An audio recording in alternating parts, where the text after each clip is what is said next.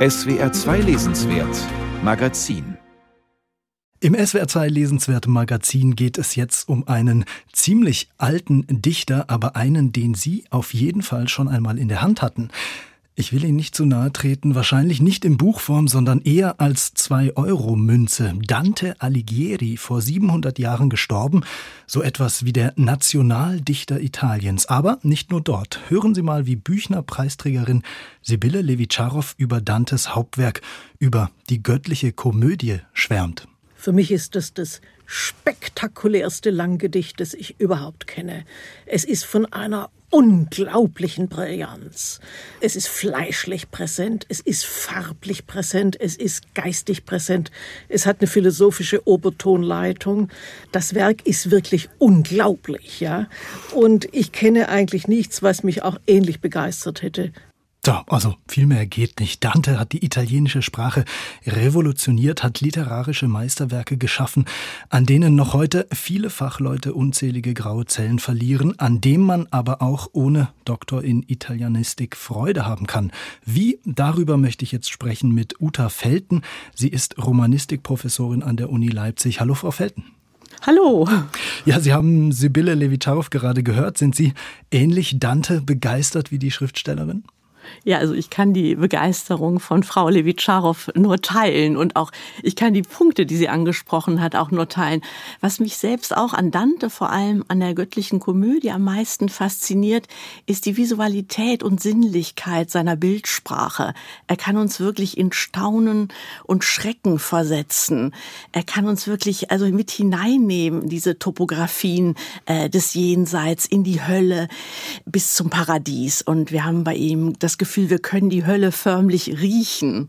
Ein besonders plastischer Autor. Wir hören nachher auch mal einen Auszug aus einem seiner Texte. Jetzt im Jubiläumsjahr gibt es ja eine Reihe von Neuerscheinungen über sein Werk. Dazu auch viele ältere Übersetzungen, vor allem eben dieser großen göttlichen Komödie. Italien feiert sowieso gleich ein ganzes Dante-Jahr. Was würden Sie denn sagen? Was macht ihn auch so lange Zeit, 700 Jahre nach seinem Tod, offenbar immer noch so auch feierwürdig und so aktuell für viele? Ich würde sagen, was äh, so erstaunlich ist, ist auch, dass von diesem Werk, also von der Divina Komödie, der göttlichen Komödie, tatsächlich so etwas ausgeht wie eine ja überzeitliche anthropologische Dimension. Auf seiner äh, Jenseitswanderung unterhält sich ja der Protagonist Dante mit Toten mit den toten Seelen. Aber diese Toten sind poetisch nicht tot, sondern sind durchtränkt von Menschlichkeit, heißt, Dante, der Protagonist, fühlt mit ihrem Leid und mit ihren Leidenschaften. Und das ist etwas, was uns auch bis heute so fasziniert. Und der berühmte Dante-Forscher Erich Auerbach hat das so auf den Punkt gebracht, wenn er gesagt hat, Dante ist eben auch Dichter der irdischen Welt. Er führt uns das ganze Theater der irdischen Affekte vor. Also eine ziemlich lebendige Hölle, die Dante ja, es ist eine, genau. Ja. Mm. Man muss aber auch sagen, eigentlich äh, Dante ist schon ziemlich kompliziert. Also der gehört wohl eher in diese Kategorie Dichter. Alle kennen den Namen, gelesen haben ihn dann doch wohl eher die wenigsten. Das stimmt, er ist auf jeden Fall auch kompliziert und mit jeder Dante-Lektüre wächst unser Wissen stetig an. Aber das kann natürlich auch Spaß machen. Wir haben ja heute tolle Ausgaben mit tollen Kommentaren. Das heißt, auf der Basis dieser Ausgaben können wir eigentlich die gesamten Wissenskulturen und die gesamten literarischen Referenzen, auf die Dante in seiner Divina Commedia rekurriert, denen können wir nachspüren und mit Hilfe dieser Verweise und diese Erläuterungen können wir die Referenzen dekodieren. Zum Beispiel die Referenzen auf die Aeneis, auf die Metamorphosen, auf Augustinus, auf Platon, auf Thomas von Aquin. Also da hilft uns sozusagen der gelehrte Kommentar und man kann sagen, äh, Dantes göttliche Komödie ist eine riesige Echokammer. Ja, in jedem Vers klingt das Echo einer langen literarischen, theologischen und philosophischen Tradition nach. Ja, ohne Kommentar kommt man da gar nicht durch. Lassen Sie uns doch einfach mal äh, zur Anschauung in ein Textbeispiel reinhören, in die preisgekrönte Prosa-Übersetzung von Hartmut Köhler. Dante wandert durch die Höllenringe, hier Anfang sechster Gesang. Im dritten Höllenring ist er, da trifft er auf den Höllenhund Cerberus, der, ähm, sagen wir mal, kümmert sich um die Gefräßigen unter den Sündern. Ich bin nun im dritten Kreis. dem mit dem ewigen, heillosen, kalten, schweren Regen, der immer gleich stark fällt und immer das Gleiche bringt. Dicke Schloßen, Schauer und schwärzliche Graupel ergießen sich durch die finstere Luft. Faulig stinkt die Erde, die das aufnimmt. Cerberus, das erbarmungslose, grausige Scheusal, bellt hündisch aus drei Mäulern über die Leute hin, die hier versinken. Seine Augen sind rot, sein Bart ist fettig und schmutzig, sein Pansen aufgedunsen, an den Händen hat er Krallen, mit denen packt er die Seelen, reißt ihnen die Haut ab und zerstückelt sie. Der Regen lässt sie heulen, als wären auch sie Hunde. Mit der einen Seite wollen sie sich die andere schützen, so zappeln sie ständig hin und her, die elenden Frevler. Als er uns erblickte, Cerberus, der dicke Wurm, riss er seine Schnauzen auf und fletschte die Hauer. Kein Glied an ihm blieb ruhig. Doch mein Führer spannte die Hände breit, nahm Erdbrocken auf und warf ihm eine Faust voll in die gefräßigen Schlünde.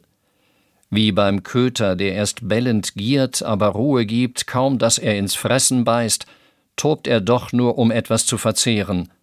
So wurden auch diese fiesen Fratzen des Dämons still, der sonst die Seelen anbrüllt, dass sie lieber taub wären. Ja, sinnlicher Dante, Frau Felten, wenn man das so liest, ein schaurig schöner Spaß eigentlich. Ja, auf jeden Fall. Also da kommt genau das auch raus, was Frau Levitscharow betont hat. Diese enorme Ersinnlichkeit und Materialität der dantesken Sprache. Also wir riechen hier die Hölle. Es heißt, dass die Erde faulig stinkt. Es gibt mm. diese Eterna Pioggia, dieser schwarze Regen. Und Dante und sein Begleiter Vergil werden empfangen vom Höllenhund, also vom Cerberus. Und das ist natürlich interessant, dass Dante hier natürlich mal wieder auch als intertextueller Autor sichtbar macht und eine ganze Tradition der Unterweltswanderung zitiert. Das kommt natürlich auch schon, eine solche Szene gibt es auch schon in der Aeneis zum Beispiel. Auch Aeneas geht mit seiner Begleiterin, hier ist es die Sibylle, in die Unterwelt und erstmal muss man natürlich den Cerberus besänftigen.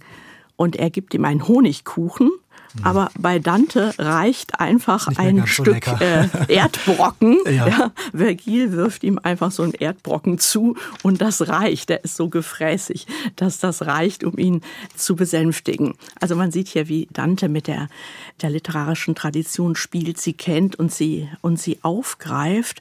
Und was man auch sehr schön sehen kann, ist das sogenannte Strafverfahren, das typisch danteske Strafverfahren, nämlich das Contrapasso-Verfahren. Das heißt hier dass die Sünder der Gefräßigkeit, der Gula, sozusagen mit genau die Strafe bekommen, sozusagen, die sie verdienen im dantischen Sinne, nämlich so, wie die Sünder der Gula Fleisch gehäutet haben, zerstückelt haben und verzehrt haben, so wird dann in der Hölle ihre Seele gehäutet und zerstückelt. Also sehr drastisch hier. Ja, absolut. Ich fand ja ganz interessant, im Vorgespräch hatten Sie mir unter anderem erzählt, dass ja gerade auch junge Leserinnen und Leser, die Dante entdecken, besondere Lust an diesen Höllenerzählungen haben. Passt Dante da vermutlich für diese Generation ganz gut in unsere, ja, wenn man so will, apokalyptischen Weltuntergangserzählungen? In welchem Höllenring landen die Klimasünder? Ja, ich glaube, das passt ganz gut und vieles erinnert ja auch tatsächlich an unser Diesseits. Hier schwarzer Regen und so weiter und alles versinkt hier im Schlamm. Das kennen wir aus dem Diesseits. Ich glaube, das ist ja auch noch mal ein Punkt, der ganz interessant ist. Es ist typisch für die Dante-Rezeption im 20. und auch im 21. Jahrhundert ist eigentlich die Höllenrezeption. Es fängt schon bei Pasolini an, der auch schon das Elend der, der Vorstädte in seinen Romanen überformt hat mit diesen dantesken Höllenvisionen. Das heißt, mhm. die Hölle wird zum Diesseits in unserer heutigen Vorstellung. Das ist natürlich eine ja, Deformation und Umkehrung des dantesken Denkgebäudes, aber man sieht trotzdem, ja, wie aktuell Dante weiterhin bleibt, auch durch diese fragmentarische Aneignung und auch durch diese Inversion. Interessanterweise haben gerade wir Deutsche auch ein ganz besonderes Verhältnis zu Dante, auch in dieser langen Rezeptionsgeschichte, die es zu Dante gibt. Ist er da in gewisser Weise unser italienischer Goethe? Ja, kann man bestimmt so sagen. Es gibt eine große Tradition der Dante-Begeisterung. Also die beginnt in der Romantik mit Schlegel. Dann gibt es schon eben dann im 19. Jahrhundert direkt zwei ganz berühmte Dante-Übersetzungen. Einmal von Witte, das ist ja auch der Begründer der Deutschen Dante-Gesellschaft und einmal vom König von Sachsen. Und dann natürlich im 20. Jahrhundert sehr berühmt, wenn auch nur partiell, Stefan Georges Übersetzung der auch dem Dante-Kult äh, verfallen war. Und eine berühmte Übersetzung auch von Rudolf Borchardt. Und diese Borchardt-Übersetzung ist schon so ein eigenes Kunstwerk schon wieder. Er versucht da eine Rückgebärung in das europäische Mittelalter zu erreichen. Also es ist eine antikisierende Übersetzung, aber sehr interessant auch als eigenes Kunstwerk und zeigt eben diese lange Tradition eben, ja, der Dante-Begeisterung im deutschen Kontext. Ja, und dann lassen Sie uns doch mal noch äh, zum Abschluss schauen, wie man gegenwärtig von Dante begeistert werden kann. Die göttliche Komödie ist jetzt ja trotz der auch schönen Gruselbeispiele, die wir gehört haben, ein ganz schöner Lektüre-Klotz, muss man sagen. Was würden äh, Sie denn meinen? Kann man unbedarft in die Dante-Lektüre stolpern und auch genießen? Oder wie und was sollen wir von Dante lesen? Ja, wir sollten schon mit dem Inferno beginnen.